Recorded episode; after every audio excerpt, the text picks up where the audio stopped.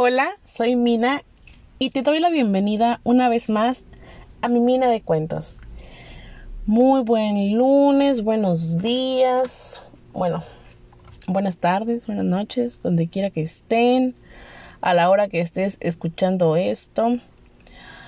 ¿Qué tal?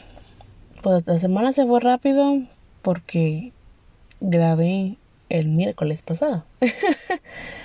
Pero yo tuve una muy buena semana la semana pasada. O sea, tuve un lunes horrible, como les dije la semana pasada. Pero después de ese lunes tuve una muy buena semana. O sea, como que muchas cosas me salieron bien y fue de que, ah, mira, se compensó ese lunes feo. En fin, también el fin de semana me la pasé bien. O sea, no salí a ningún lado, pero estuvo, estuvo bien. O sea, sentí como satisfacción con mi vida. Pero bueno, miren, pues vamos a ser bien honestos, a todos nos gusta el chisme. Entonces, vamos a averiguar qué le pasó a María. de verdad, no entiendo por qué se llama así este cuento. O sea, ya lo leí y digo, ok, pensaba algo más profundo, pero no. No vamos a generar expectativas sobre este cuento, vamos a borrarlas de nuestra mente. Vamos a decir, qué buen cuento cuando terminemos, porque cuando no llevamos expectativas, nada nos puede decepcionar. Acompáñame a esta nueva expedición.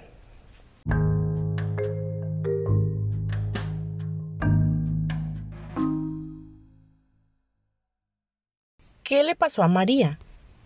Un día, María amaneció de mal humor. Le dolía la cabeza. No quería comer, no quería jugar y tampoco quería ir a la escuela. Entonces, como María no quería comer, empezó a adelgazar. Los papás de María pensaron que estaba enferma, porque María estaba de mal humor, no quería comer, no quería ir a la escuela y no quería jugar. Entonces los papás de María la llevaron con el doctor, y el doctor dijo que María tenía lombrices. El doctor explicó que a veces tenemos lombrices porque no nos lavamos las manos antes de comer. Para que a María se le quitaran las lombrices, el médico le dio unas medicinas. María se las tomó y después de una semana María ya se sentía mejor. El médico se alegró mucho de que María ya no tuviera lombrices y le dijo que ya estaba curada. También le dijo que se tenía que lavar las manos muy bien antes de comer. María ya se había curado.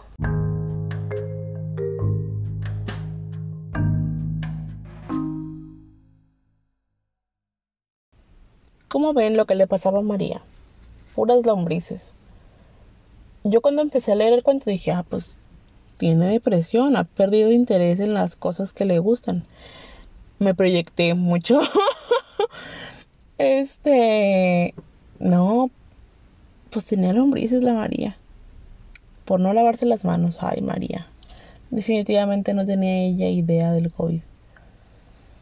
No, mm, no, no, sé si ustedes se acuerden que era muy común ver en la tele que los personajes, si eran niños sobre todo, fingían estar enfermos para no ir a la escuela. O sea, yo quiero decir que nunca hice eso, pero yo estuve en tres escuelas toda mi vida. Y en la segunda escuela, yo me acuerdo que era mucha carga de trabajo para una niña de seis años. Quiero decir, veíamos inglés, español obviamente, y esas dos llevabas las materias dos veces. Las llevabas en español y en inglés. Y también veías francés. Una tortura esa cosa. Entonces yo me acuerdo que fingía estar enferma para ir a enfermería y que me mandaran a mi casa.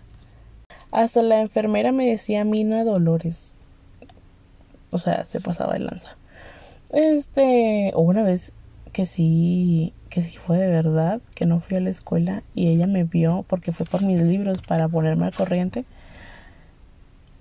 Y ella me dijo, órale, ahora sí es de verdad. Y yo, ay, gracias, qué amable. Es que yo me caía mucho, o sea, bueno, todavía me caigo mucho. Si les contara cada una de mis caídas, tendría que hacer otro podcast. Así se las pongo, me caigo demasiado. Entonces, y no es que tenga problemas del oído, claro que no. Yo, yo se lo achaco se lo adjudico a mis pies, porque tengo mal las plantas de los pies, no voy a entrar en detalles, pero volviendo un poco al, tema de fingir estar enfermo para no ir a la escuela, o sea, yo me acuerdo que nunca fingí estar enferma, o sea, me acuerdo que desde muy niña mi papá me había enseñado que la educación es un privilegio. Sobre todo porque mi papá sí tuvo una infancia muy difícil. Pero yo me acuerdo que desde niña a mí me decía de que échale ganas. O sea, no, no, no estamos pagando de, de, tres pesos, ¿verdad? Por tu educación. Entonces, bueno, fuera que eso costara la educación. Entonces yo desde muy niña como que aprendí a apreciar eso. Entonces cuando llegué a prepa, ay Dios santo, me, me topé con esta cantidad de individuos que se saltaban las clases, que no ponían atención, que les valía tres pesos lo que decía el maestro enfrente. Y yo, como ya se habrán dado cuenta, era de estas niñas bien, bueno, soy de estas niñas bien, que se tienen que sentar enfrente en primer lugar porque no veo. En segundo lugar, porque yo sé que si me siento enfrente me va a dar vergüenza distraerme enfrente del maestro. Y pues en tercer lugar, a mí me gusta mucho que el maestro me identifique o que aprenda a identificarme. Por si un día se me ofrece algo, yo tener la confianza de que, ah, soy la que se siente enfrente, profe. Este, y créanme que con la pandemia y el sistema en línea, hoy no, se me dificulta mucho generar, ese vínculo a través de una pantalla. Es como que, ah, no me conoce mi maestro, no sabe lo increíble que soy. Entonces, este, o para mí es más fácil acercarme al maestro con una duda al final de la clase que interrumpir su clase. Este, yo sé que eso está mal, que debería preguntar en el momento porque puede haber otra persona dentro del salón con mi misma duda y créanme que lo he corregido. O sea, actualmente con el sistema en línea sí pregunto en el momento cuando algo de plano no lo entiendo y digo, alguien más puede estar sufriendo como yo. Pero en presencial, en el pasado, sí me esperaba hasta el final y le hacía la pregunta al maestro. Entonces ya cambié. Pero les digo, llego a la prepa y veo esta cantidad de individuos faltistas, ausentistas. Me tocó una vez en cuarto semestre que creo que fue la única vez en la que no apunté a alguien en un proyecto porque de plano no hizo nada, no iba a ninguna clase. Y esa fue la única vez que por mi culpa, por entre comillas, porque no es mi culpa que no haya ido a clases, no pasó esa persona. Yo creo que ni siquiera se graduó a pesar de que salga ahí en mi foto de generación. Es que él no iba, de plano no hacía nada. Nunca supo de mi existencia ya que pues nunca se acercó a mí para averiguar de un proyecto de una materia de la que nos tocaba juntos, ¿verdad? No no no estábamos juntos en todas las las materias, ¿verdad? Gracias a Dios, porque si no qué mugrero. Creo que fue esa la única vez en la que hablé con una maestra para que me dejara no ponerlo. Obviamente justificándolo en que no iba a clases él. Pero todos los demás daba la casualidad que usualmente me tocaba con este tipo de personas que no hacían nada o que no entraban a clases. Entonces yo lo que hacía era traerlos así cortitos, tronándole los dedos, porque si no, no entendían de otra manera. O tenía que estarlos amenazando con su calificación. Y yo, la verdad, no es por mala onda. Nunca sé el contexto que están viviendo en sus casas. Entonces, por eso mismo, a mí me pesaba más que podía ser, entre comillas, por mi culpa, porque vuelvo y repito, no es mi responsabilidad que ellos entren a clases y hagan sus tareas, pero no quería que quedara por mí que sus papás tuvieran que pagar las oportunidades que fueran para pagar para que ellos pudieran pasar el semestre. Entonces, yo preferí, yo prefería que trabajaran o que me mínimo me, me pusieran atención cuando les pedía sus partes del proyecto y gracias a Dios siempre me tocaba gente de que pues sí, faltista, este, romper lo que tú quieras, pero sí me mandaban sus partes. Claro, nunca faltaba la típica excusa de que no estoy en mi casa, estoy con mi abuelita y aquí no tengo la app, entiende.